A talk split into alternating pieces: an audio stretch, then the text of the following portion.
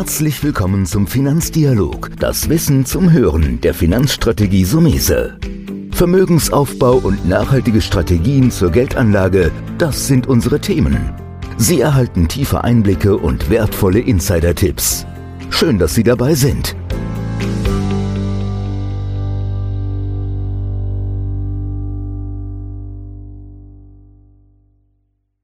Aktives oder passives Investieren? Was ist besser? Was ist interessant? Oder was ist überhaupt passives Investieren?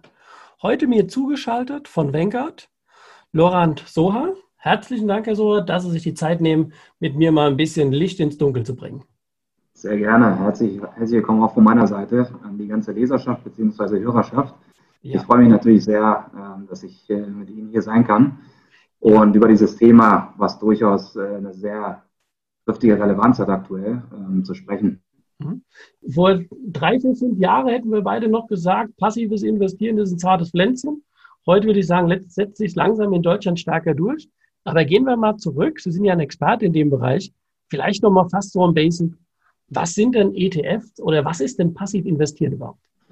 Ja, also ETFs, ähm, was verbirgt sich hinter dem Namen erstmal? Also ETF steht für Exchange Traded Funds. Das ist äh, quasi so ein neudeutscher Begriff für börsengehandelte Fonds. Und genauso wie mit, ähm, sag ich mal, herkömmlichen Fonds, die Sie kennen, also die herkömmlichen Publikumsfonds, können eben Anleger mit diesen börsengehandelten Fonds in ein Portfolio von Wertpapieren, wie zum Beispiel Aktien oder Anleihen investieren.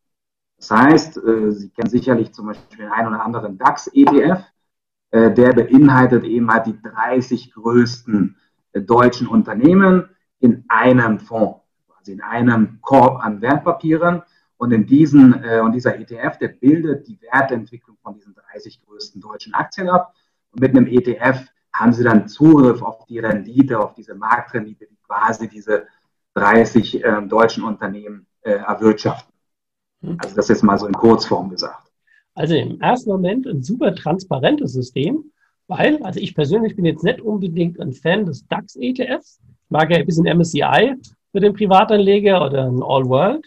Also kann ich ja sagen, ich suche mir einen Index raus, auch im Rentenbereich, aber zum Erklären, glaube ich, sind Aktien einfacher. Ich kaufe mir also die Entwicklung des DAXes eins zu eins nach. Ähm, ich glaube, diese Transparenz ist auch die Beliebtheit. Oder warum sind ETFs beliebt geworden und werden sogar immer beliebter? Ja, also wir führen das äh, zurück, insbesondere auf vier ähm, Vorteile von, von ETFs oder generell Indexstrategien. Ähm, und das sind im Einzelnen zum einen sicherlich, dass sie sehr günstig sind. Also wenn man sich jetzt die laufenden Kosten oder die sogenannte Gesamtkostenquote sich anschaut bei ETFs, dann sind diese meistens niedriger als bei herkömmlichen Fonds. Wenn Sie heutzutage einen ETF kaufen, dann können Sie teilweise bis zu nur 0,07 Prozent, also sieben Basispunkte zahlen Sie tatsächlich als, als laufende Kosten an die äh, Fondsgesellschaften als, als Gebühr. Also das ist schon mal eine wichtige, ähm, ein wichtiger Faktor. Und weniger Kosten und Gebühren bedeutet natürlich auch für den Endanleger, dass äh, der Anleger eben halt mehr von seiner Rendite hat. Ja, je weniger Kosten ich habe, desto mehr Rendite bleibt in den Taschen von den, von den Anlegern. Zudem muss man natürlich ähm, dann darauf achten, ähm, welche, welche sage ich mal, Handelskosten bei ETFs äh, noch zusätzlich an Transaktionskosten anfallen. Das ist natürlich von Depotbank von, zu Depotbank immer unterschiedlich. Aber wenn man, äh, sage ich mal, diese Gesamtkosten eben betrachtet, dann merkt man, dass die Kosten eben geringer sind als bei äh, anderen herkömmlichen Fonds. Das ist schon mal die eine, der eine Vorteil. Der zweite Vorteil ist, äh, wie der Name schon sagt, Börsen gehandelt. Also ETFs werden an der Börse gehandelt. Das heißt, Anleger können während der Handelszeiten immer ihre ETF-Anteile kaufen oder verkaufen. Und das gilt selbst dann, wenn der Markt geschlossen ist, an dem die Basiswerte oder an dem die Aktien tatsächlich innerhalb des Fonds auch gehandelt werden. Nur mal ein Beispiel. Wenn Anleger in Europa oder hier in Deutschland ähm, können während der europäischen Handelszeiten auch in japanische Aktien-ETFs investieren, selbst wenn die Börse eben halt in Tokio geschlossen ist. Um mal so ein, ein Beispiel aufzugreifen, wie ähm, flexibel man eben halt ähm, mit ETFs handeln kann. Dann der dritte Vorteil, ich glaube, das ist, äh, das ist einer der wesentlichen Vorteile ist, nämlich die breite Streuung, also die Diversifikation, wie man das so schön in der, in der Finanztheorie sagt. Also ein einzelner Index-ETF kann dann auch in Hunderte oder eben halt Tausende Wertpapiere investieren. Ich gebe Ihnen wieder ein Beispiel. Unser Vanguard FTSE All World ETF, der investiert eben fast in 4000 Einzelaktien. Das heißt, Sie haben eine wahnsinnig breite Streuung mit einem einzelnen Investment. Sie müssen sich nicht mehr darum kümmern, selber einzelne Aktien in Ihr Depot zu legen, sondern kaufen einen ETF und haben sofort eine sehr, sehr breite Streuung über Industrieländer, über Schwellenländer. Aber auch wenn Sie nur einzelne Regionen kaufen, wie zum Beispiel europäische Aktien, haben Sie die Möglichkeit, auf einen Schlag 600 Aktien in einem eben Fonds ähm, investiert zu sein. Und ich glaube, dann noch ein, eine, ein wesentlicher Vorteil, die Transparenz, die Sie ja angesprochen haben und damit verbunden auch die Berechenbarkeit von ETFs, also die Berechenbarkeit der Renditen, die sie, ähm, die sie eben bringen.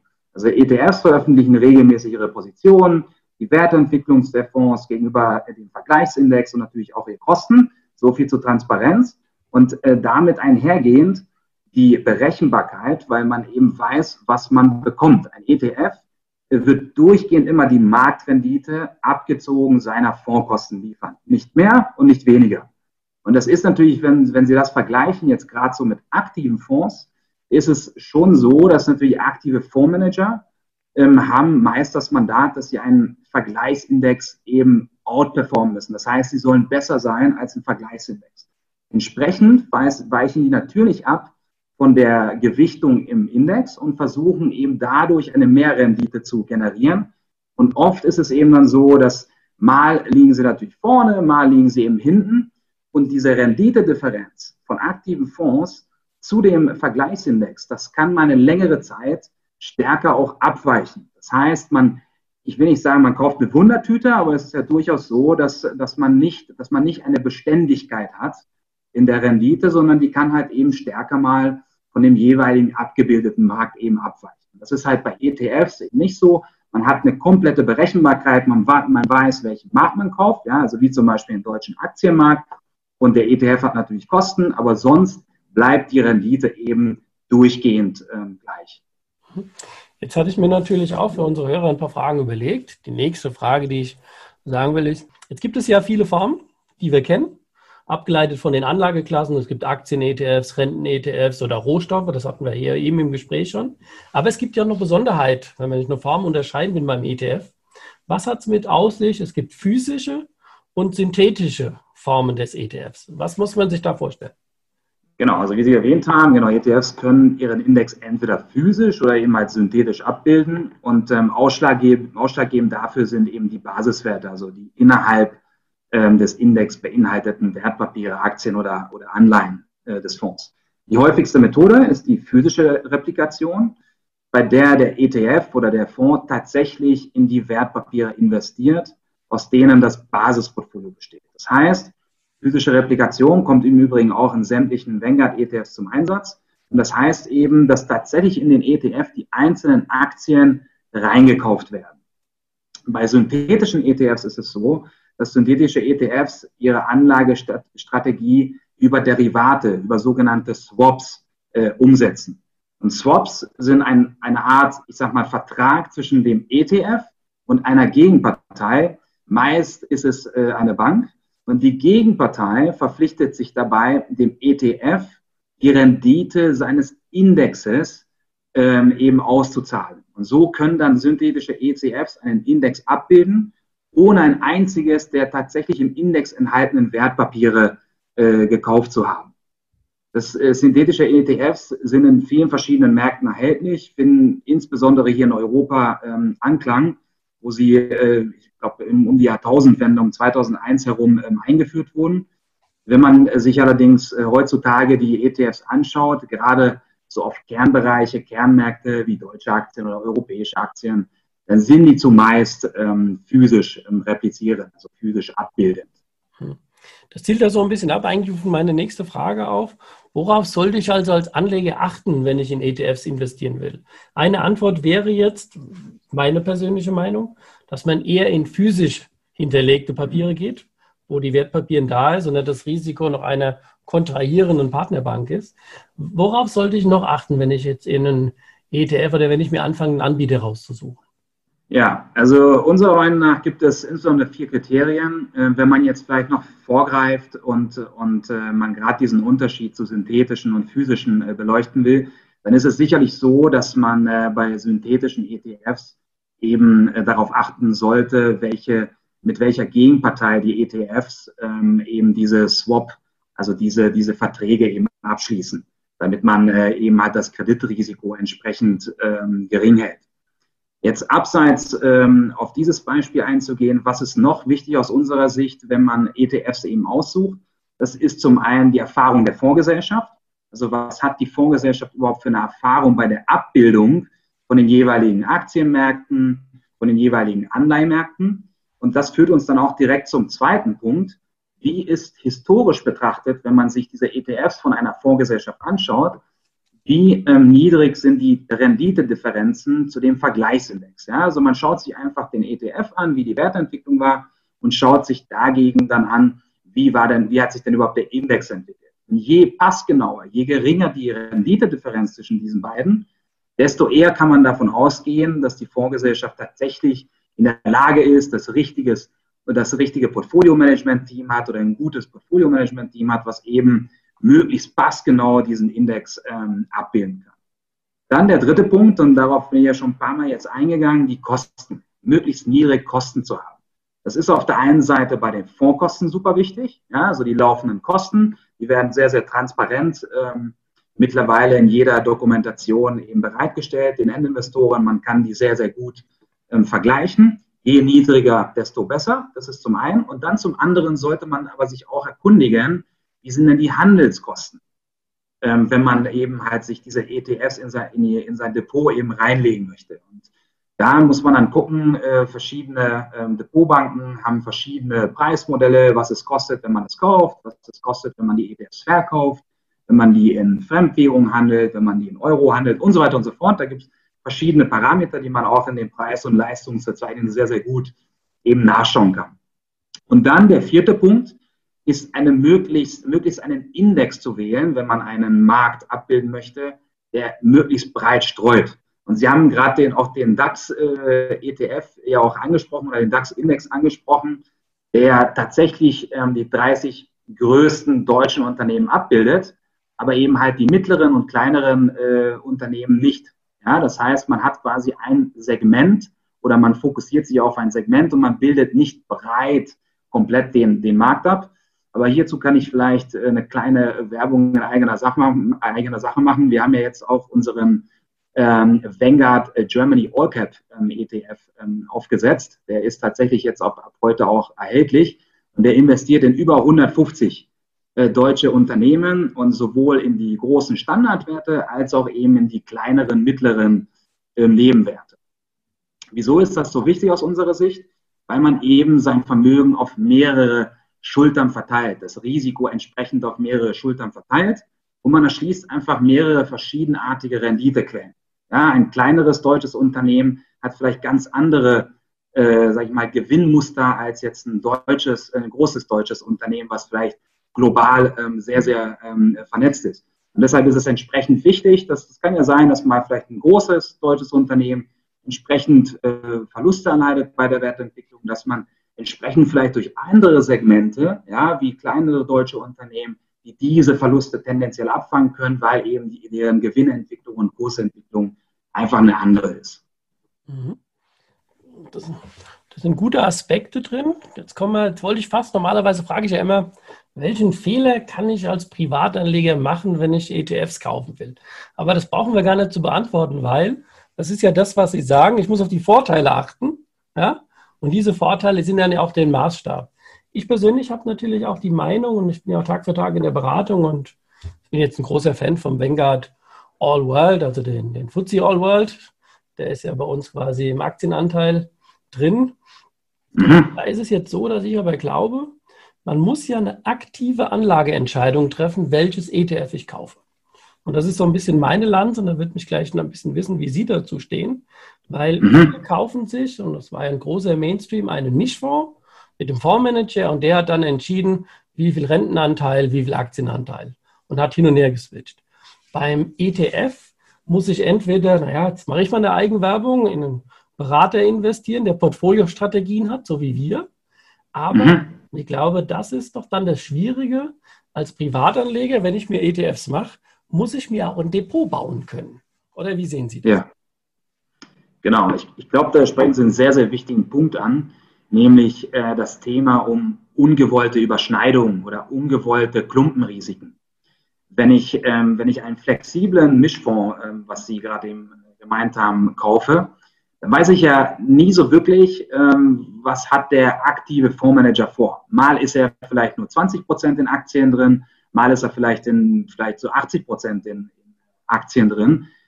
Mag sein, dass er in der Mitte vielleicht 50 Prozent hat, aber ich weiß dann nie genau, zu welchem Zeitpunkt er wie die Welt sieht. Und damit weiß ich auch nicht, wie die Risikostruktur und das Risikoprofil meines, äh, meines Fonds ist. Und genauso ist es, wenn man als Privatanleger auch ETFs kombiniert. Ja, also nehmen wir jetzt mal das Beispiel, ich möchte ähm, auf den US-amerikanischen Aktienmarkt einen ETF aussuchen. Und ich entscheide mich jetzt für den S&P 500 Index, der die 500 größten amerikanischen Unternehmen abdeckt. Und ich investiere in einen, in einen derartigen ETF. Da habe ich schon mal, wenn man sich die Sektorstruktur anschaut, um ein Viertel circa in Technologiewerte investiert. Jetzt lese ich vielleicht ähm, paar Tage später, dass äh, US-Technologiewerte jetzt das Investment seien. Und jetzt investiere ich, unabhängig von meinem Investment, was ich eh schon in US-amerikanischen Aktien habe, noch zusätzlich in einen Nasdaq-ETF, ja, der eben den Nasdaq-Index, also nur die amerikanischen äh, Technologiewerte äh, ähm, eben abdeckt, zusätzlich noch einen Teil meines Vermögens, dann habe ich automatisch nicht nur die, äh, die 25 Prozent, die ich in dem US-amerikanischen ETF als äh, Technologiewert habe, noch zusätzlich, noch eine zusätzliche Akzentuierung und ein zusätzliches Klumpenrisiko quasi geschaffen, weil ich noch mehr in, in, in äh, Technologiewerte investiere. Und da ist es auf der einen Seite wichtig, sicherlich, dass man sich mit einem Berater wie Ihnen auch äh, auseinandersetzt und zusammensetzt und solche Themen eben halt ähm, bespricht. Und man kann eben mit ETFs dann auch sehr sauber ähm, diese einzelnen Bausteine so zusammenstellen, dass man entsprechend nicht diese Klumpenrisiken, diese, diese ungewollten Überschneidungen eben hat. Das ist, glaube ich, ein sehr, sehr wichtiger Punkt, worüber sich Privatanleger entsprechend Gedanken machen müssen, weil man sehr oft, ähm, sage ich mal, ja, in diesen Modus kommt, man liest irgendwas Interessantes, ja, heute ist es vielleicht Robotics, am nächsten Tag sind das irgendwelche äh, Rohstoffwerte und man hat eh schon ein Kernportfolio, in was man investiert ist. Und zusätzlich ähm, baut man dann noch Bausteine ein, die entsprechend noch mehr Risiken ähm, auf derselben Seite eben bedeuten. Mhm. Ja, da habe ich auch so ein bisschen die Erfahrung gemacht, dass der ein oder andere, der vielleicht auch am Anfang steht, sich mit dem Thema ETF auseinandersetzt, gerne auf das springt, was ja oft der große Fehler ist. Wir haben schon mal gesagt, Deutschland. Deutschland hat eine Weltmarktkapitalisierung von 2,5, 2,7 Prozent weltweit. Ja? ja? Aber ich gehe jetzt, weil die eine oder andere Verbraucherzeitschrift gesagt hat, wie einfach das ist, voll in den DAX-ETF rein. Und wie Sie es schon gesagt haben, da sind 30 Werte drin und die sind auch noch sehr exportabhängig zum Teil. Das erlebe ich auch immer wieder. Ich glaube, deswegen ist auch das ETF A mit seinen vielen Vorteilen, aber auch B so ein bisschen zu sagen, selbst ich halte in der heutigen Zeit, auch wenn jetzt der eine oder andere Hörer mich verrückt hält, ein Renten- oder ein Inflations-ETF zur Beimischung, einem, um ein Depot zu bauen, für absolut sinnvoll. wir haben ja im März gesehen, wenn du nur in Aktien long warst, dann hast du nicht ja. so viel äh, Spaß gehabt. Und B, wenn du aber auch mal in einem Renten-ETF bist, kannst du auch um, umswitchen. Also ich finde es gut, dass mir da so ein bisschen beipflicht, dass wir sagen, das ist dann schon Arbeit. Die kann auch natürlich der Privatanleger lernen. Deswegen ja auch so der Impuls für die Hörer da draußen.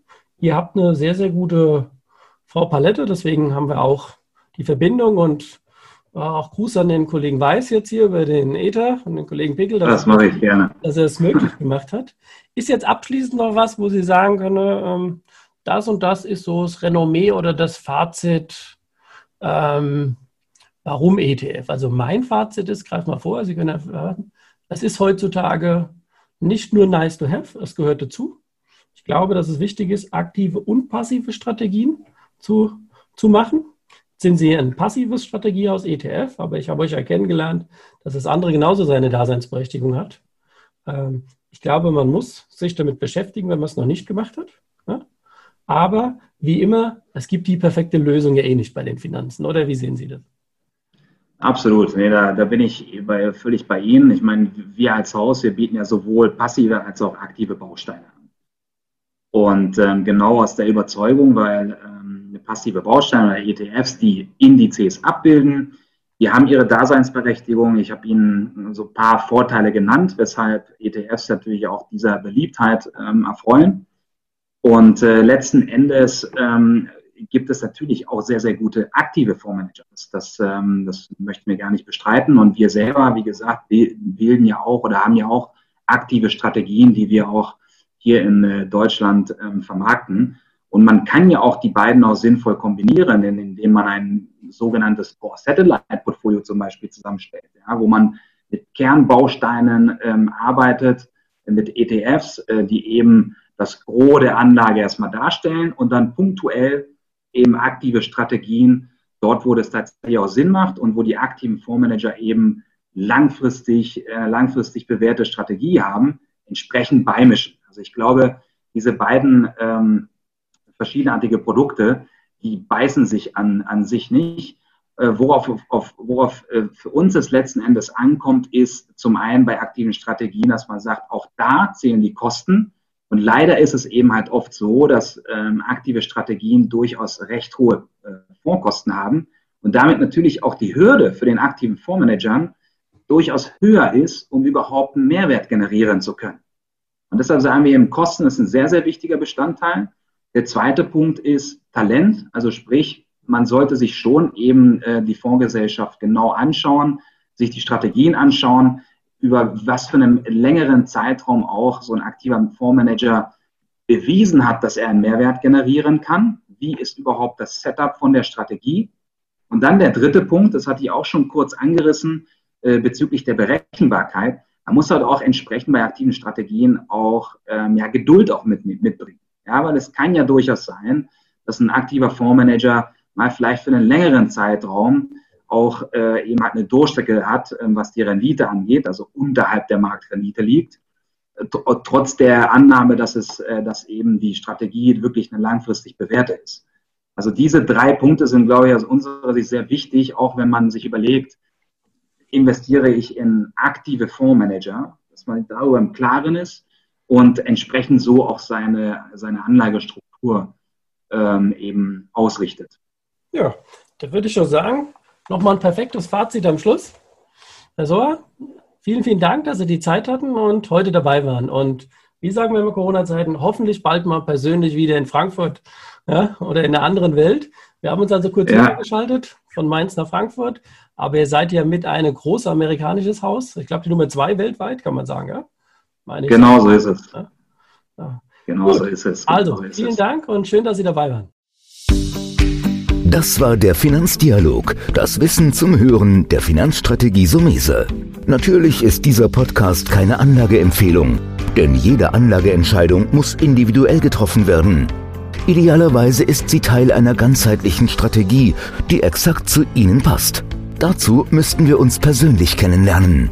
Besuchen Sie uns auf sumese.de